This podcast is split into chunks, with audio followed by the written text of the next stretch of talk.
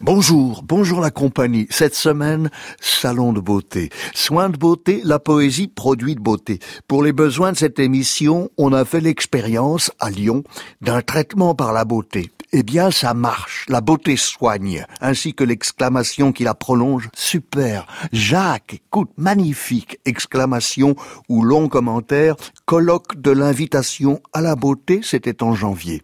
En ces premiers hivers de notre universel des plaisirs, nous voilà prêts pour des séjours réparateurs, Poésie et bien-être. La détente par l'octosyllabe.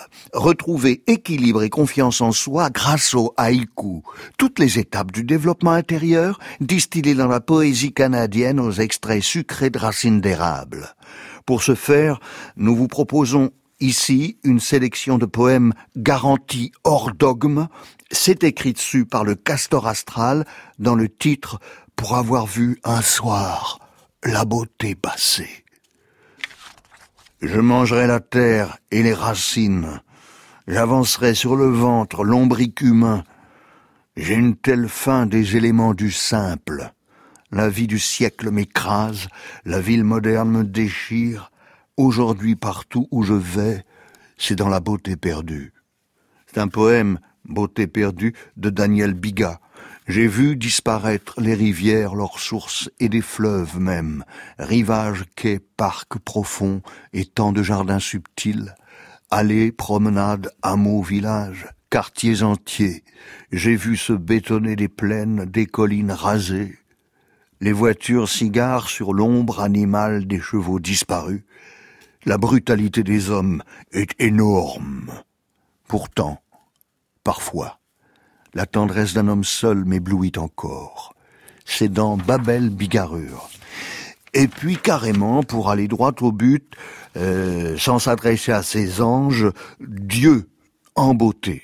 C'est un poème de Linda Maria Barros. Dieu n'a pas bien refermé la femme. Son corps est fait pour être transpercé. Les hommes trouvent quotidiennement toutes sortes de moyens de s'en retourner, de s'en extraire. Seul peut-être le dévissage de la langue des pensées est plus rude. Dans ses égarements névrotiques, même le poète dit que, parmi toutes les formes que possède l'homme, la pierre est la moins résistante. Elle se brise.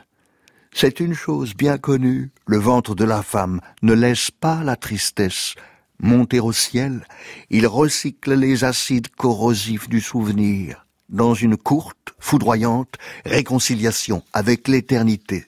Il aspire l'obscurité et le muscle couturier le trahit à tout moment, il change de forme à la lumière d'un autre sexe. C'est pourquoi je dis que Dieu n'a pas bien refermé la femme, que son corps peut être transpercé, mais très peu, juste assez pour y voir, en pleine torsion, les dieux.